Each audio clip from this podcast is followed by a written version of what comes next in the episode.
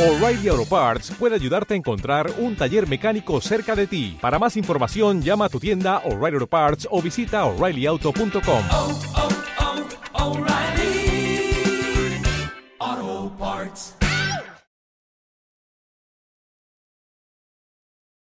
La Amatista. Sincronía para tu alma.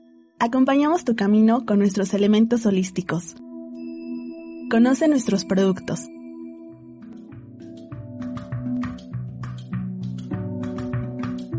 Contamos con sistema de apartado. Aceptamos todas las tarjetas de crédito y débito, además de servicio a domicilio y sistema de envíos nacionales. Visítanos en Río Verde 5925 Jardines de San Manuel. Te atendemos con gusto de lunes a sábado de 10 a 6 de la tarde. Que los ángeles de la prosperidad acompañen tu camino.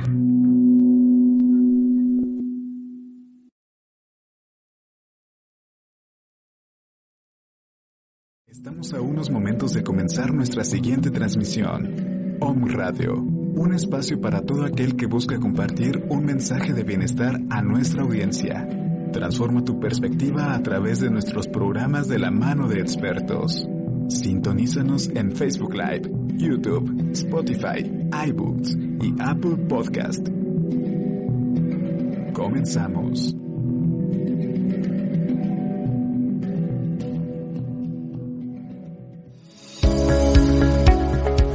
La Universidad Humanista Hidalgo presenta Sanamente, un espacio para compartir información relacionada al bienestar emocional, con la doctora Viridiana Lechuga. todos los lunes, 14 horas, por Om Radio.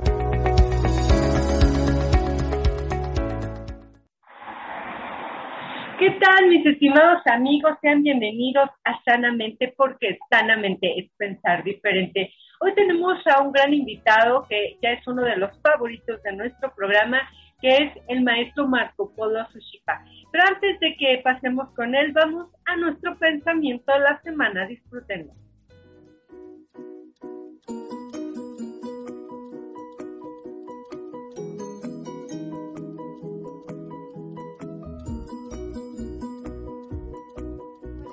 La frase de la semana es, si no vas a la raíz del problema, te vas a cansar de podar ramas. Es importante siempre llegar al origen de nuestros problemas, a la raíz, para no estar cortando ramas que nos hagan sentir bien momentáneamente. Así que es muy importante que podamos solucionar nuestros problemas desde el origen. Pues muy bien, qué pensamiento tan especial. Hoy vamos a estar con el tema de cómo puedo saber que estoy en duelo. Y precisamente para eso hemos invitado a, no- a nuestro maestro en tanatología, el maestro Marco Polo Suchipa. Sea bienvenido, maestro. Bienvenido a este espacio. Gracias por estar con nosotros. Y vamos a iniciar con nuestro tema, precisamente con esta pregunta. ¿Cómo puedo saber que estoy en un proceso de duelo? Hola Viri, muchas gracias, muchas gracias a todos los que se conectan con nosotros y tienen a bien recibirnos en sus hogares o donde quiera que estén este, recibiendo la señal. Eh, pues yo creo que básicamente en estos momentos, eh, haciendo un, bueno, digo, me refiero a estos momentos en el contexto que estamos viviendo, obviamente, pero puede ser en cualquier otro. Creo que el primer paso o de la primera, eh, el primer momento para ver adivinar, saber que estamos entrando en un proceso de duelo es de alguna forma tener contacto con nuestras emociones, el reconocimiento de nuestras emociones, el saber de alguna forma lo que podemos estar sintiendo y pasando, nos va a llevar a una certeza, por lo menos de saber que algo no está bien con nosotros, que hay una sensación de, de pues de molestia, displacentero, obviamente, o sea, que de algo que algo no está bien con lo que estamos sintiendo y por ende el funcionamiento que estamos teniendo en nuestro entorno también eh, no es el que deseamos, no es el mismo y en una tercer eh, en un tercer elemento, tercer punto podría ser la eh, la referencia que nos dan también las personas cerca de nosotros, ¿no? Que nos dicen, eh, te vemos raro, algo tienes, este, te ves diferente. Esto es todo, digamos, un elemento en el cual podríamos estar dándonos cuenta de que estamos dentro de un proceso de duelo. Normalmente no lo, no lo llamamos de esa forma de primera instancia, eso es algo que ya vamos haciendo un poquito más adelante, pero yo creo que lo, lo primero es esto, contactar con esta parte emocional de nosotros. Bien, mi estimado maestro, lo principal entonces es contactar qué me está pasando emocionalmente, es como el primer punto. ¿Qué, qué otras circunstancias yo puedo observar cuando estoy viviendo un proceso de duelo? ¿Qué genera un proceso de duelo? Pues de, creo que lo más importante, o de lo más importante que siempre me gusta eh, compartir con, con, las personas que están en consulta, es el hecho de hacerles ver que una de las características del proceso de duelo es su capacidad de alterar, desacomodar, desajustar lo que podemos llegar a o teníamos este por sentado, ¿no? Que las cosas eran o son este o las sentíamos, es decir, todo de alguna forma se desacomoda, todo vuelve a, este, todo se mueve y ese momento de desajuste es de alguna forma una de las características, características perdón, que nos hace darnos cuenta de que estamos adentrándonos en un proceso de duelo. Lo que creíamos antes que era de, de, pronto deja de ser, lo que creíamos como algo que nunca iba a cambiar o nunca iba a, a moverse, de pronto cambia y se mueve. Y en ese momento eh, el, la sensación de, de desajuste, la sensación de orfandad, la sensación de pérdida es lo que empieza a invadirnos. Y en ese momento es un indicador de que estamos adentrándonos en un proceso de duelo. O sea, es decir, a un proceso de desajuste al cual no me adapto o algo que no me gusta o cuando se presenta una pérdida, es ahí donde comienza a generarse un proceso de duelo. Es decir, si no me adapto, si no me gusta, si no me acomoda, si pierdo algo, eso es lo que desencadena un proceso de duelo.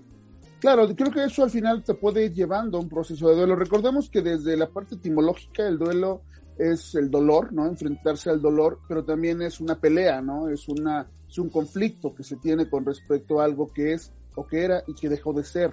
Es decir, el duelo implica una pérdida y la pérdida básicamente es eso. Entonces, efectivamente, cuando me enfrento con una situación o empiezo a lidiar con una situación que de alguna forma me está exigiendo más de mí o me está desajustando una realidad que yo creía pues de alguna forma total o, este permanente, en ese momento es cuando estoy de alguna forma ya adentrándome a esta pelea a la cual hago referencia cuando menciono la palabra duelo, porque la pelea es con eso que era y que ya no es, con esa situación que estamos viviendo y con lo que teníamos que ahora ya no tenemos. Ok.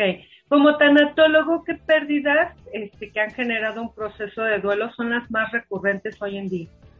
Pues ahorita específicamente cuando estamos en este, en este proceso de pandemia, creo que serían pues varias, ¿no? Están a, están a la orden del día todos los procesos de, de pérdida, específicamente y sin irnos al extremo que, que, eventualmente llegar, llegaremos a tocarlo, a mencionarlo, pues, es el hecho de perder nuestra cotidianidad, ¿no? Nuestra normalidad, como le podemos nosotros llamar, eh, con respecto a nuestras labores cotidianas, trabajo, escuela, eh, diversión, familia, amigos, es decir, todo eso se modificó es muy aventurado decir que se perdió porque evidentemente no podemos este, saberlo todavía, es decir, eh, llegarán eh, los, la, el momento en que, en que, nos tendremos que volver a salir en esta nueva, nueva normalidad, pero yo creo que la primera pérdida a la que nos enfrentamos ahorita es eso. Ya no tengo la estabilidad que antes tenía, ni laboral, ni familiar, digo, estamos viendo casos lamentables de situaciones violentas a través de redes sociales, en clases virtuales,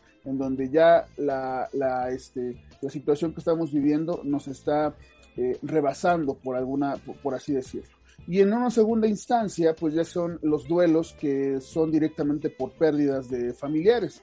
El duelo por COVID, eh, que muchos lo, lo, escucho que ahora lo llaman el duelo sin despedida, porque es un proceso rápido, es un proceso en el cual no hay tiempo ni de despedirte de la persona, ni de generar los rituales funerarios eh, propios o los cuales estábamos acostumbrados, dependiendo del tipo de religión que profesemos. El caso es que hasta apenas se está como empezando otra vez medio a, a retomar, ya dependiendo obviamente de, de, la confianza de las personas, ese tipo de rituales, pero en general, este, esos son las pérdidas o los duelos que estoy viendo que más nos estamos enfrentando a este momento. ¿qué se experimenta dentro de un proceso de duelo? ¿Qué, qué es lo que yo puedo ir eh, sintiendo dentro de un proceso de duelo?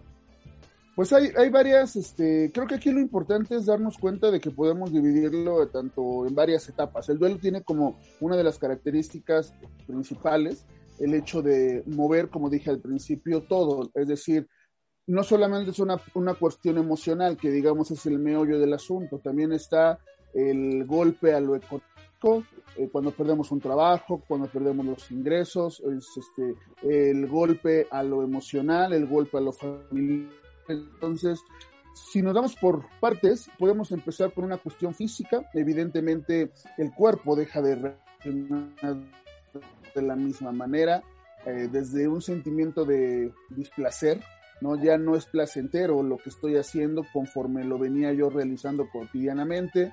Eh, en lo físico, en lo anímico, hay un golpe, eh, bueno, fuerte, ¿no? Obviamente dependiendo de la persona y de sus, eh, digamos, herramientas personales, pero también viene eh, de ahí aunado, bueno, la parte ya tanto familiar como económica, pero yo creo que lo, lo, lo importante de esto es darnos cuenta de que dentro del duelo eh, hay una sensación obviamente de estar perdidos, desajustados, y de que hay un desequilibrio. Y muchas veces lo que me gusta hacerles ver a las personas que de alguna manera tengo oportunidad de trabajar es el hecho de que esto de alguna forma es lo que corresponde.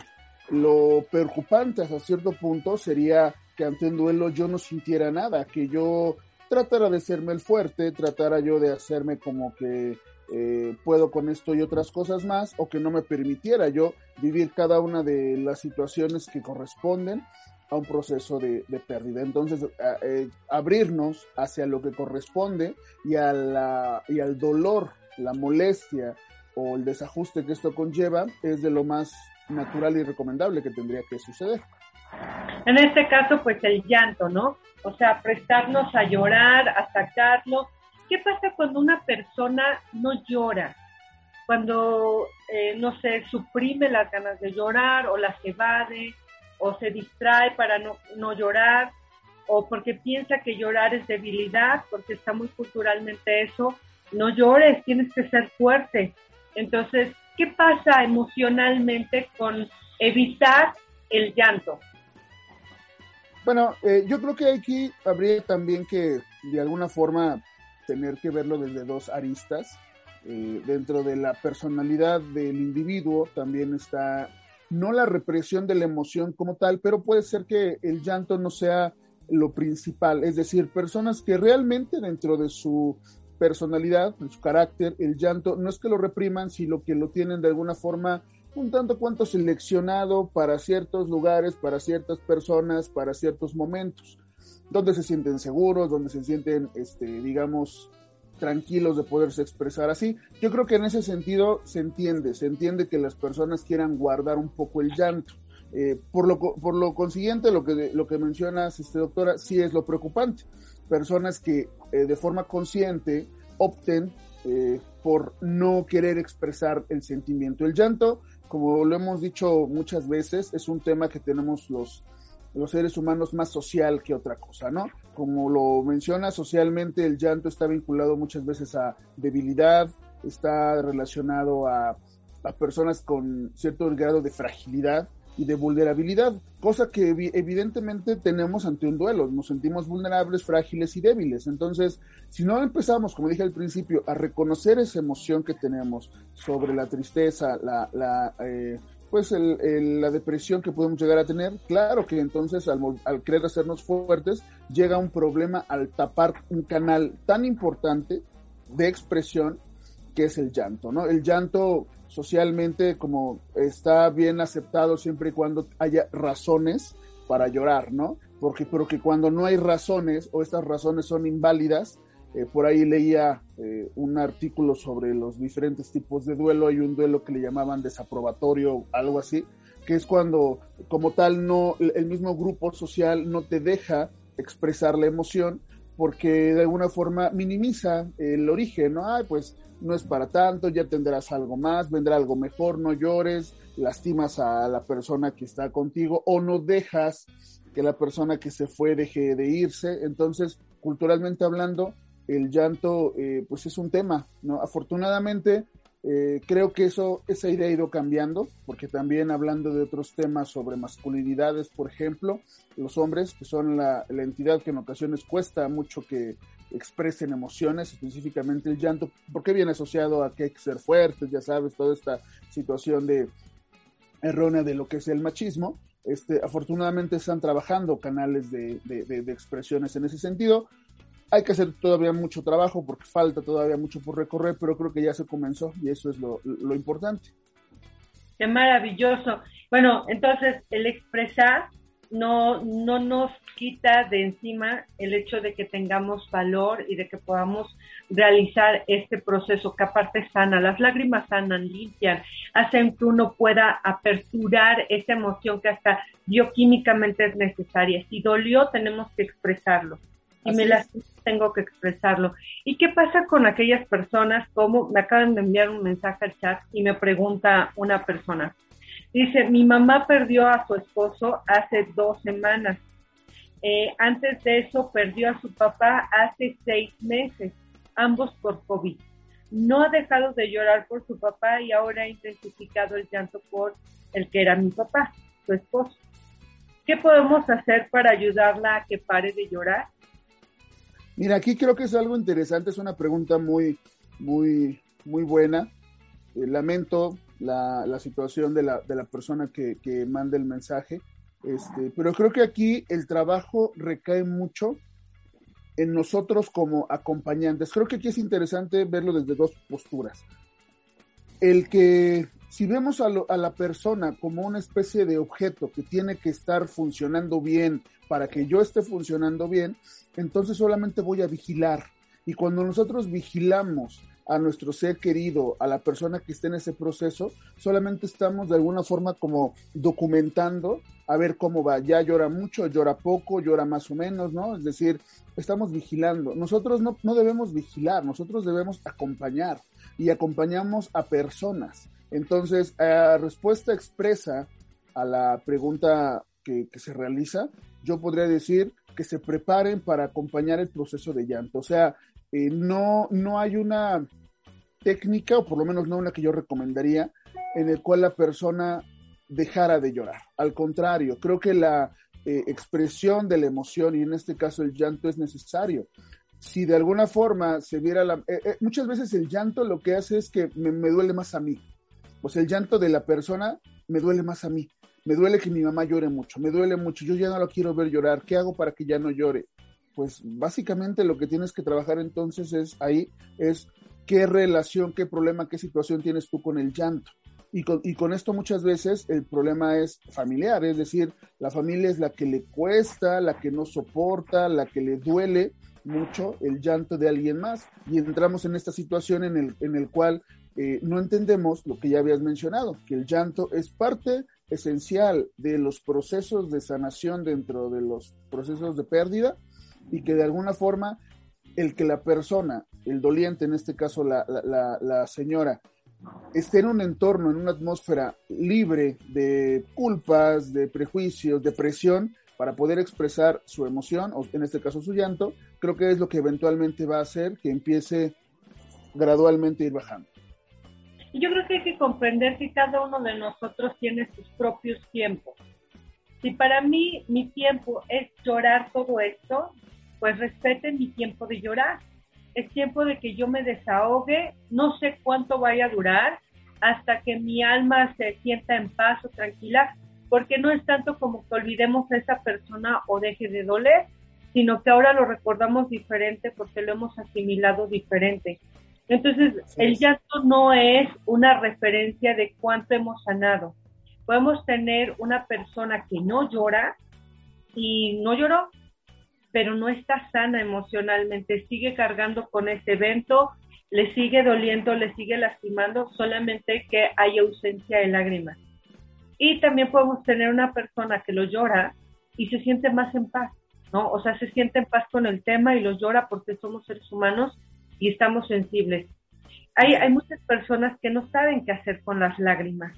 Cuando una persona llora, se pone el otro nervioso, quien le está acompañando, se pone nervioso y no sabe qué hacer y no sabe qué decir.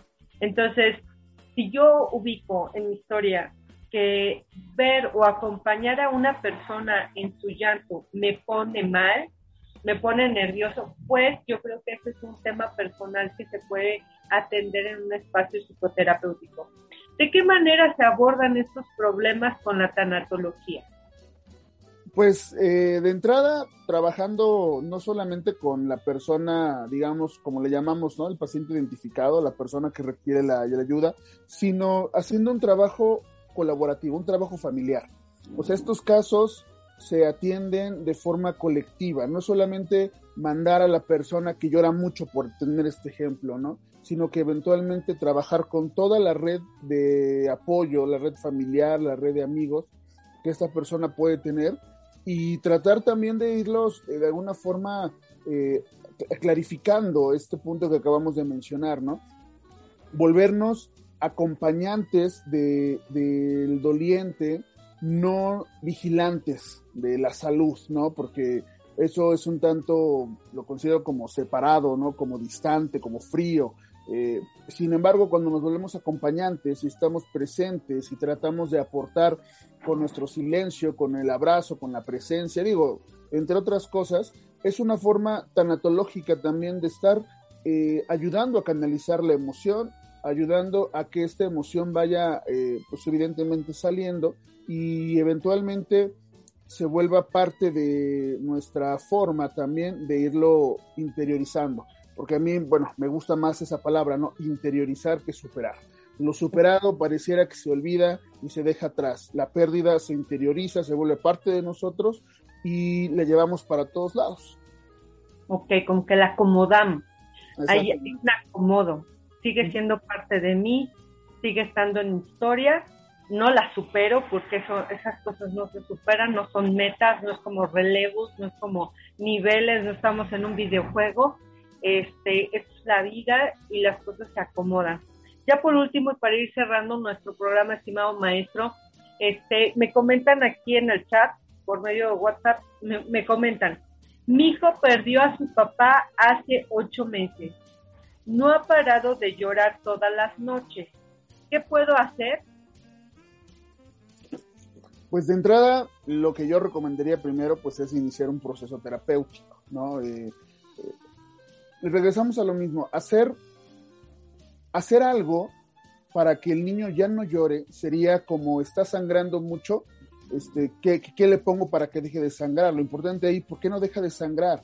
Eh, los espacios terapéuticos tienen como característica el hecho de canalizar, de aportar ayuda para que la persona sepa cómo poder interactuar con ese llanto.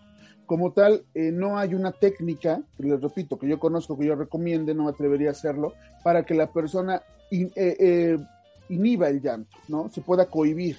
No, lo importante acá es en un proceso terapéutico ir de alguna forma a lo mejor haciendo que la voz, la narrativa del niño vaya dándole paso, vaya ganándole paso a este, al llanto, ¿no? Porque si el llanto, como bien es una expresión también de la emoción, puede irse sustituyendo también por palabras que también sirven, eh, es como un niño, ¿no?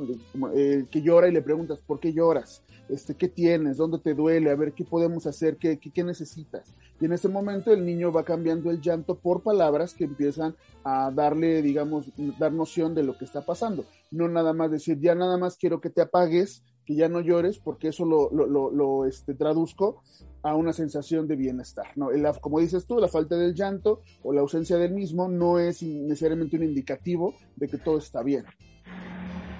Muy bien, excelente, mi estimado maestro. Como siempre, es un placer tenerlo en este espacio. También en nuestras clases de, de este, que, hemos tenido, en seminarios y demás. Muchísimas gracias siempre por su aportación oportuna y profesional, por su carisma también. Muchísimas gracias por eso. ¿Dónde lo podemos contactar para, eh, no sé, tal vez un espacio psicoterapéutico el abordaje en acompañamiento tanatológico, ¿dónde lo podemos localizar? Pues estamos ahí en el CAD, allá en este, Privada Chiapas, en el Boulevard 5 de Mayo. Mi número personal es 2221-354163 para quien guste contactarme. Y pues en redes sociales, en Instagram, tanto en el CAD, en, nuestro, nuestra red en Instagram y en la particular, en mi, Instagram personal, que es Marco Polo Tanatólogo. Ahí estamos también, pues, para tener un contacto más cercano y dando material para que las personas tengan algún elemento para poder ir haciéndole frente a todo esto. Excelente, maestro. Me piden aquí que si podemos hacer otro programa, pero solamente relacionado para el duelo infantil. Entonces, no solamente eso, también podríamos dar un seminario para duelo infantil. La gente lo sigue mucho. Muchísimas gracias por su aportación, su profesionalismo y nos estaremos viendo para nuestra siguiente emisión. Esto fue Sanamente, porque sanamente es pensar diferente. Su espacio de cada semana. Nos estaremos viendo la próxima semana con... Hasta luego, bye. Hasta luego.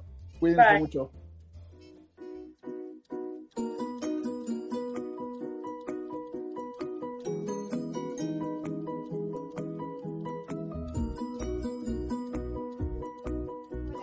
La frase de la semana es, si no vas a la raíz del problema, te vas a cansar de podar ramas.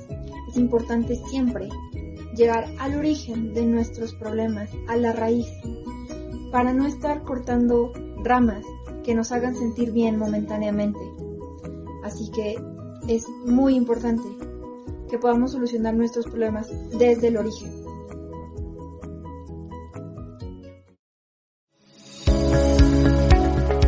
la Universidad Humanista Hidalgo presentó Sanamente, un espacio para hablar de bienestar emocional con la doctora Viridiana Lechuga. Por Om Radio.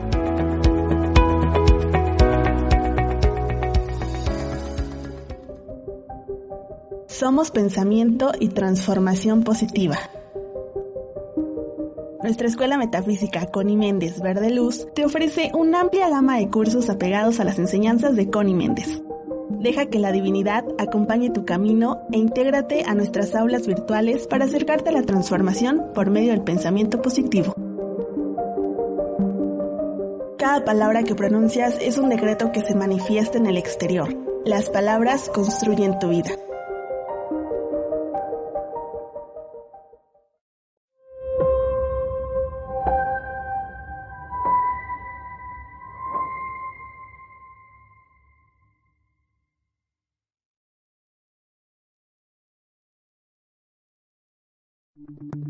Las opiniones y comentarios expresados en este programa son responsabilidad del conductor e invitados, sin representar necesariamente la postura o ideología de Grupo Om Radio.